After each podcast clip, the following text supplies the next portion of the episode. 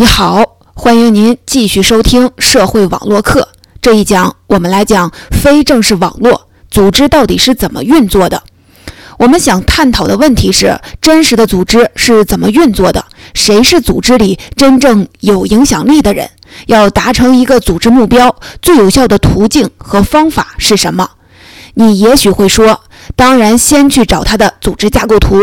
有了组织架构图，我们就可以了解各个职位的高低，各个部门在组织中的层级和具体位置，知道谁向谁汇报，部门之间又是怎样的一种关系，这样不就知道组织的运作规则了吗？但是稍微有一些工作经验，你就知道组织的实际运作和墙上挂的组织架构图完全不是一码事儿。总裁秘书可能职位不高，薪水微薄，但可能很多部门领导也得敬他三分。在公司里还常常有这样一个小圈子，他们未必都是 CXO，但对公司里的大小事情，这群人都有很大的影响力。要干什么事儿，没有他们的支持和默许可不行。这就涉及到我们今天的主题——非正式网络。无论是组织的运作还是社会的运行，人们通常只关注到了正式的网络和权力结构，以及事情按规定该怎么处理。然而，在现实中，经常起作用的是那些非正式网络和规则，以及事情实际上要怎样解决。发现非正式网络，社会学中关于非正式网络的探讨，最早源于上世纪的二十年代的霍桑实验。一九二四年，美国全国科学委员会在霍桑工厂做研究，希望通过泰勒的科学管理方法来提高工人的劳动生产率。但是，研究人员发现，工资、福利、劳动强度，甚至车间的灯光照明这些因素和员工生产效率的高低似乎都没有太大的关系。后来，哈佛大学心理学教授梅奥加入了霍桑实验。他给破了案。他发现，影响生产效率的关键因素是人际关系。比如，被选中参加实验的工人感觉自己受到了特殊的关注，干活会更加卖力，协作也更加默契，产量也会提高。还有，工人们会抱团儿，他们互相约定，谁也不能干得太多，谁干得多就教训谁。因为他一个人产量提高了，可能会让公司改变计件奖励制度，每个人都得加大工作量，谁也不能干得太少，干得太少会拖累全组的进度，让大家完不成任务。最后的结果就是，工人们学会了把产量维持在一个特定的水平，谁也不多干，谁也不少干，这样对大家都有好处。这就是组织中的非正式网络在起作用。梅奥的这项研究开了管理学的先河。他提出，组织中的个人不仅是理性人，更是社会人。他们具有情感需求，需要在各种关系中获得认同，所以他们在正式组织之外还结成了非正式的网络。在正式的生产规则之外，还存在着非正式规则。这就是我们通常讲的潜规则，这才是真实的组织运作方式。非正式网络如何识别？那么我们怎么识别组织中的非正式网络呢？组织架构图挂在墙上一清二楚，非正式网络大家看不见摸不着，怎么才能知道谁和谁的关系好，谁说话大家都听呢？社会学家的办法是访谈和问卷调查。比如，你可以抓住一个员工，然后问他：公司里你经常和谁一起吃午饭、喝咖啡呀？你如果碰到了困难，会找谁出主意？你如果受了委屈，又会找谁倾诉呢？每个人都问完以后，你就可以画出一张组织内的非正式网络结构图了。谁和谁有联系？谁在网络中心？谁在网络边缘？都一目了然。然后就要用到我们之前讲过的一些工具了，比如中心度、结构洞、关系强度、网络密度等等。这些工具可以帮助我们把。非正式网络的基本特征和运作方式，有人的地方就有江湖。讲到这儿，你可能有一个疑问，那就是组织里为什么会存在非正式网络呢？非正式网络是怎么形成的？要解释这个现象，你首先得看到人身上复杂的社会属性。比如，每个人除了组织中的正式身份，还有很多其他身份。人与人之间的关系，除了职权等级关系，还有亲属关系、老乡关系、校友关系和老同事关系。比如，在中央电视台，很多人都是从以前的北广，现在的中国传媒大学毕业的，校友关系在央视里很重要。在北京市的政府部门，不少人是以前的北京经济学院，现在的首都经贸大学毕业的。在军队，山东帮非常的团结；在学术圈，师承关系非常的重要。这些形形色色的身份，让非正式网络得以形成，并且普遍存在。非正式网络形成的另一个原因是，组织中的人们除了有经济需求和事业需求之外，人们还有社会性的需要，比如情感认同和声望等等。比如一家公司里有孩子的人会建一个微信群，有在群里进行分享育儿经验。交换二手物品，养猫的人也会建一个微信群，大家在里面晒自己家的猫的照片，然后互相的点赞。这些微信群都发挥了正式组织所没有的作用，而且非正式网络一旦形成，就可能自我强化，影响组织的运作。美国社会学家米尔斯提出了一个概念，叫做“权力精英”。他说，在美国社会、商界、军界还有政界的领导人结成了一个精英联盟，这个联盟超越于任何组织之上，把持着美国社会的权力。联盟里的人会参加同一个俱乐部，会相互联姻，还会通过旋转门相互的流动。非正式网络与正式网络的关系，我们再来看一个问题：非正式网络和正式网络之间的关系。简单来说，二者之间可能是竞争关系，也可能是互补的关系。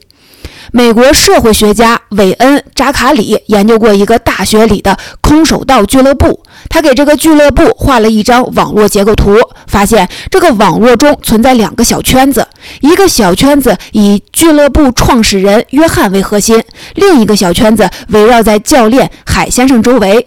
而约翰和海教练这两个人互相不对付，矛盾很大。俱乐部成员呢，只认同他们两人中的一个。结果就是，这个俱乐部最后一分为二，因为非正式网络的存在导致了正式组织的瓦解。再和你分享一个故事：前几年，我听一个重庆的朋友抱怨说，以前在街上丢了钱包，找到公安局的熟人，一个小时之内就可以把钱包给你送回来。经历了扫黄打非之后，虽然社会的治安状况改善了，但是钱包再丢的话，就很难再找回来了。这是什么原因呢？朋友解释说，公安人员原来认识的那些社会上的混混和非正式的信息渠道，都在严打运动中被清除掉了。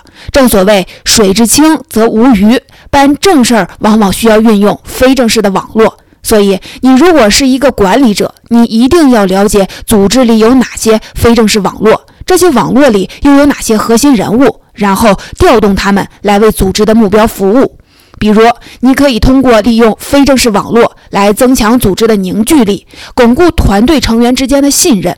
还有，你如果要推动一项变革，可以从非正式网络的领袖入手，搞定了他们，再由他们出面搞定其他人，就可以减少变革的阻力。还有，你可以考虑给非正式的网络的领袖委以重任，让他们在组织中的正式地位和非正式地位更加的匹配。减少二者之间的落差，避免他们有朝一日成为组织的对立面。好，总结一下这一讲的内容。今天我们讨论了组织中的非正式网络现象。非正式网络之所以存在，是因为人们有着各种各样的社会属性，有社会交往、情感认同等各种各样的社会需求。非正式网络的核心人物未必是组织正式序列中的领导人物。处理好组织中的非正式网络的关系，避免组织内部冲突，是每一个领导者都必须思考的问题。最后，给您留一道思考题，请你观察一下，你所在的组织里存在非正式网络吗？他们对组织运作起到了什么样的影响？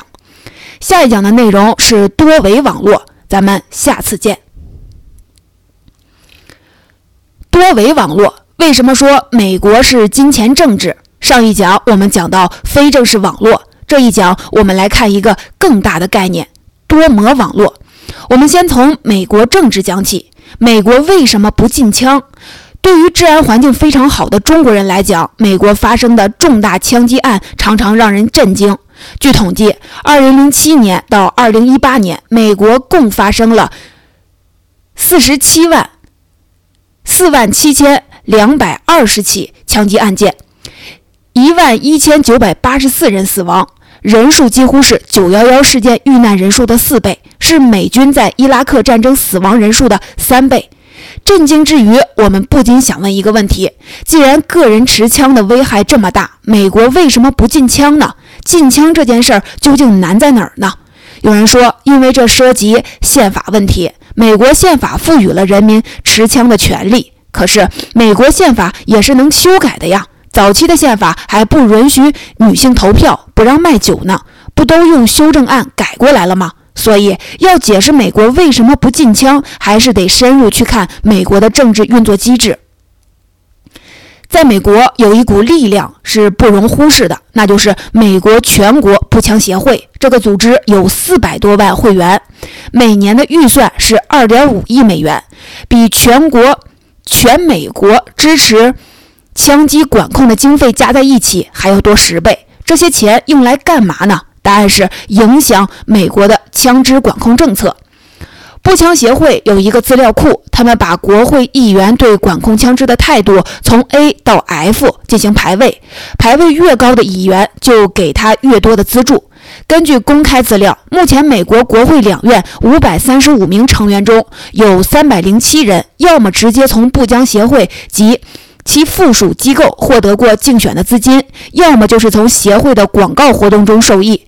立法机构就被这么一群人把持着，所以在美国禁枪才会这么难。美国大选的二模网络，你看，刚刚我们讲的这个网络跟之前讲的网络有什么不同呢？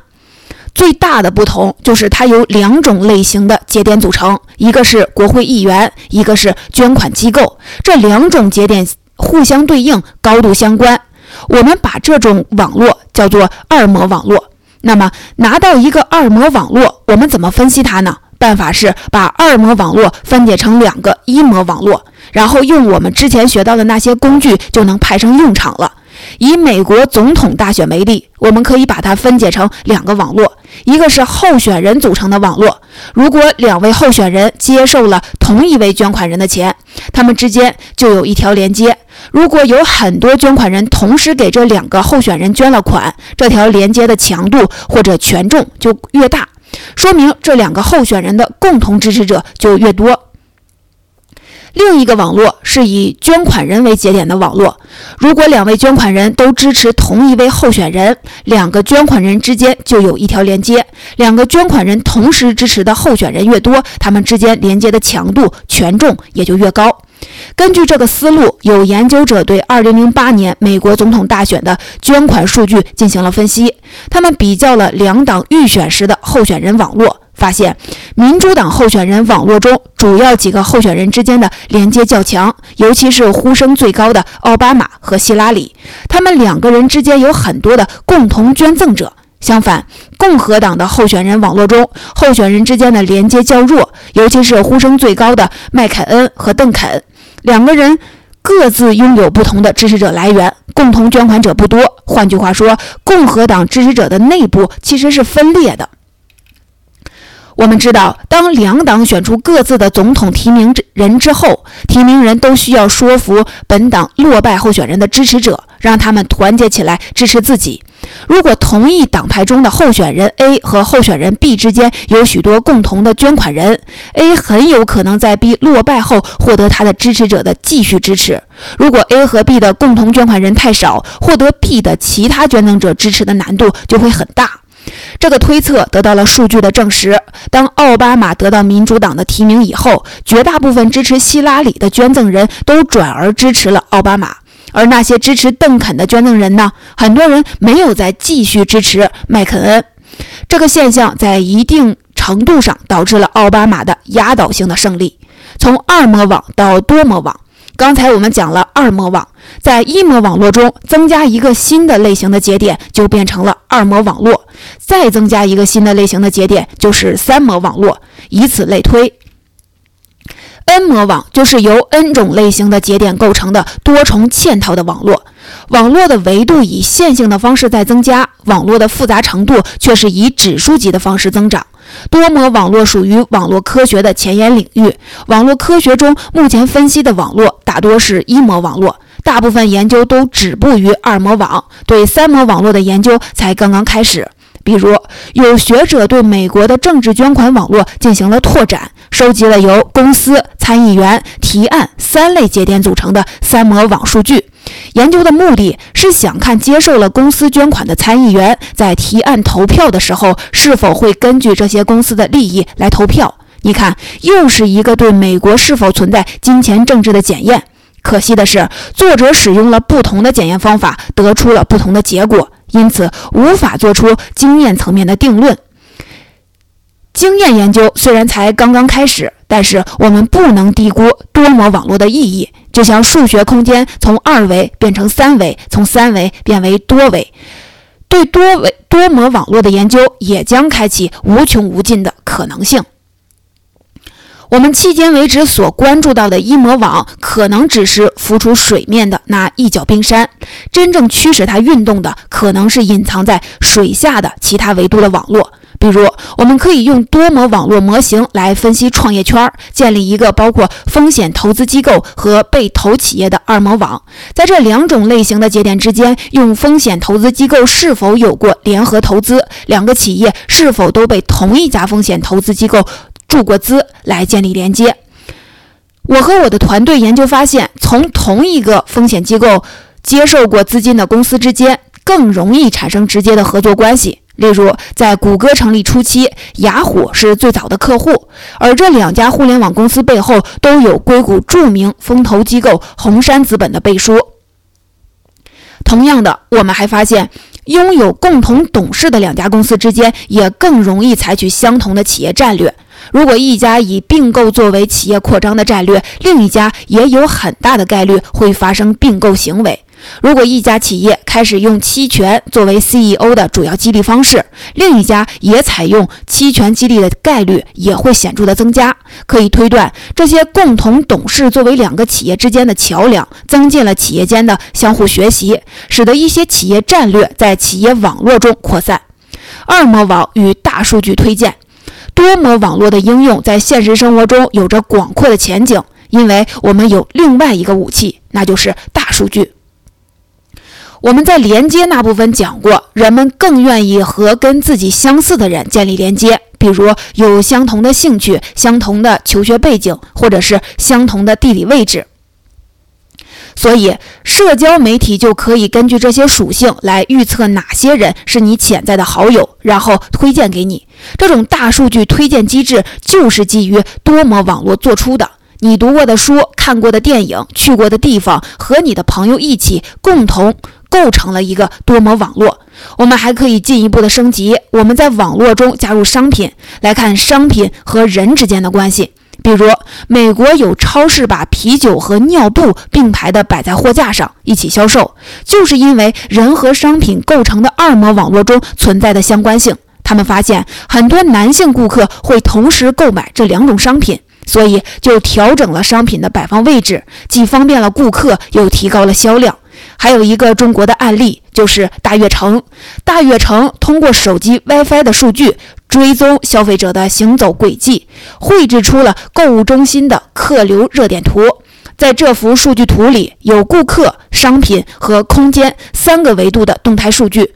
顾客在哪个商品前停留了多长时间，购买了哪件商品，都被记录在案。大悦城对这些数据进行分析，就可以不断的改善顾客的购物体验。总结，今天我们讲了多模网络。多模网络是由不同类型的节点所构成的复杂的网络。当我们需要理解不同个体之间的关系时，多模网络为我们提供了一个绝佳的研究工具。互联网平台的大数据推荐就是利用了多模网的这一特征来预测个体未来的行动。当不同的个体在多方面都拥有相似的特征时，我们认为它们很有可能会产生新的连接。最后留给你一道思考题：你能否举出一个三模网络的例子，并围绕它提出一个有意思的研究问题？欢迎您继续讨论。下一讲的内容是插叙格局，咱们下次见。